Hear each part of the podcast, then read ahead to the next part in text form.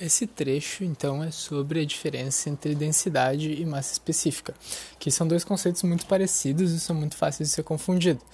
Mas a massa específica, ela é sobre a substância. Então, a massa específica é, é, sobre uma substância qualquer. Então, a massa específica do ferro ela é a mesma em todo lugar. A massa específica do ouro é a mesma. E enquanto a densidade se refere ao corpo. Então, a massa específica, a densidade de uma bola, a densidade de um carro, a densidade de um navio.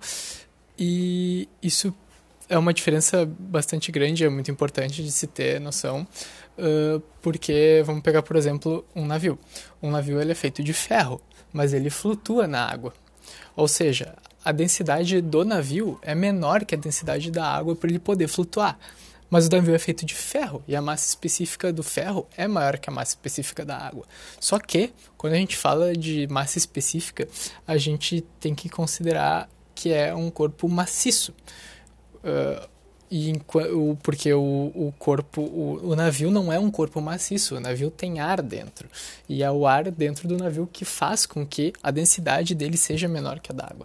Então, quando a gente, a gente compara um corpo maciço, por exemplo, um bloco de ferro, a densidade do bloco de ferro é igual à massa específica do ferro, porque ele é um corpo maciço. Agora, se a gente pega um navio, ou se a gente vai pegar uma bola de ferro, ele tem ar dentro. E então, quando a gente pega a densidade, a gente tem que considerar toda a massa, todo o volume. Então, como na densidade a gente considera o corpo e não só a substância, uh, a, a, densidade uh, tem essa capacidade de, de, de, se mudar. Então, a, a densidade do, de, de um navio de ferro pode ser sim menor que a densidade da água.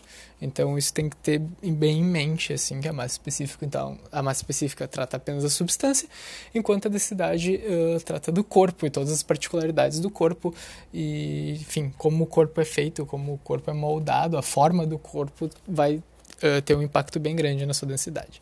Então, basicamente é isso. São dois conceitos uh, que costumam confundir bastante, mas é importante ter essa distinção uh, bem clara entre eles.